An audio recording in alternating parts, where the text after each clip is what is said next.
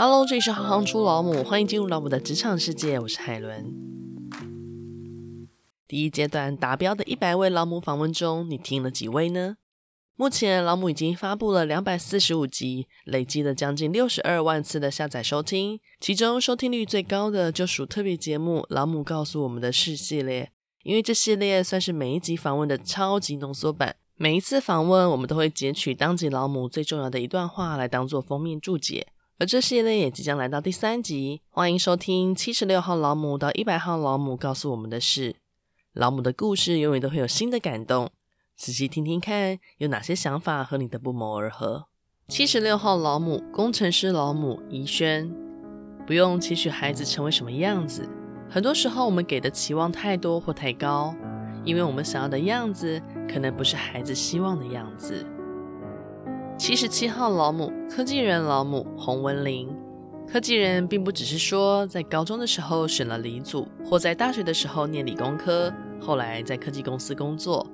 持续接触各式各样的女性后，我发现大家的想法都非常的自由。我认为我们在乎的是如何用科学的态度面对事情，如何用科技的手法解决面对的问题，进而开创更多的可能性。七十八号老母，客语老母林玉婷，因为长期投入母语文化，所以能很深很深感知到母语传承的重要。当这个语言要完全消失的时候，代表着这个文化正在崩解，最后面临灭绝，真的是可预见的。这就是为什么想要做文化推广，我们不希望后代的子孙看不到我们的家乡、我们生活的习惯和文化。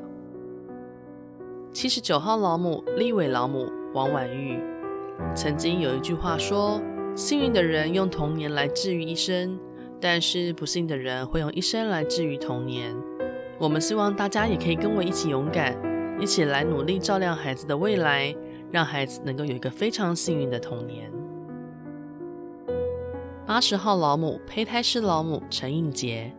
身为胚胎师，每天都会看到来求诊的夫妻。这使我一直不断回想起当年为了生小孩而心力交瘁的自己，在心中时刻提醒着不要忘记初衷，希望能帮助这些殷切期盼的人都可以享受幸福的天伦之乐。八十一号老母，跨国特级生物科学家老母简梅芳，可能因为我自己也是生物，而我也很喜欢自己，我就将喜欢自己这件事情延伸思考。把我是人，我是动物，我喜欢生物等事件串在一起，对于跟它相关的领域就产生了兴趣。后来开始想，我喜欢我生活的环境，就思考我能够有什么样的方式运用我的所学，保留地球上的美好。八十二号老母，攀登老母李美良，虽然登过很多高山，当我自己回头看，这其实是一个循序渐进的过程，没有想象中的可怕。刚开始我也没有想那么多。只是想要去做尝试，每当完成之后，就自然更有自信、更有能量去做下一个挑战。八十三号老母，难民救援老母苏菲。其实不论是不是难民，当看到有需要帮助的人，我觉得如果有能力就去协助，展现我们对这社会的责任。就如同接受他人的恩惠时，我们也可以做一些回馈，在这个世界上建立良善的循环。八十四号老母，地震老母陈慧萱。台湾有很多活动断层，都曾经发生规模快到七和七级以上的地震。这种规模的地震复发周期仅数百年，我们总是会等到的。既然这件事情不能避免，我们就要把自己准备好，及早教育下一代，不心存侥幸，防祸于未然。八十五号老母，跨文化教育老母任恩怡。跨文化教育的核心，就是在觉察到彼此的差异时，也能够理解与包容。在进行跨文化教育时，重要的前提是要能了解在地文化假设，也就是他们所习惯的教育制度是什么样子。八十六号老母，亲子音乐制作人老母谢欣芷。学音乐的目的就是要能够享受音乐，我们在练习的过程，就是在培养能够享受音乐的技能。启蒙音乐最重要的事情，就是要让孩子唱歌，让孩子能够发自内心的去跟唱，哼唱出旋律或歌词。八十七号、八十八号老母，台语老母阿荣与阿玲。台湾就像是一个多语花园，每一个独特的本土语言都像是花园中盛开的花朵，即使我们彼此可能都说着不同的语言，但我们是一起生活在花园中的生命共同体，也可以互相理解，不因语言而有樊篱。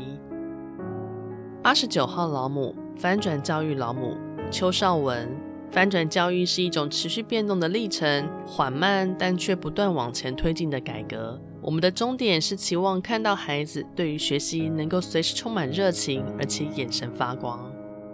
九十号老母，病人自主老母杨玉欣。病人自主权利法最重要的精神，每一个人都是一个主体，都可以替自己的未来做决定，同时也是保护自己的家人，让他们不用替未来生病的自己背负沉重的生命责任。九十一号老母，品牌老母刘冠莹。职业上的挑战对我来说，更像是如何调试自己的功课，以及在生理状况的变化下如何管理自己的情绪。想要经营自我品牌，勤劳是唯一的秘诀。把经营自我品牌当做一份正职工作。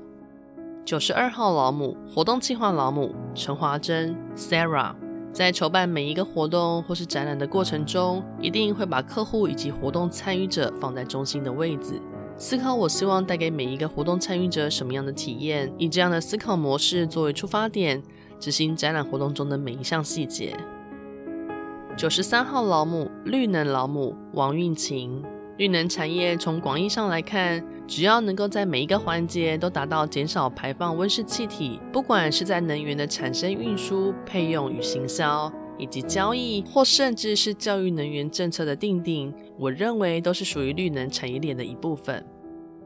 九十四号老母，牙医老母温如玲，在成为母亲以前，有时候也会有工作倦怠的时候。但在成为母亲之后，反而更加珍惜可以从事自己喜欢的工作的时间，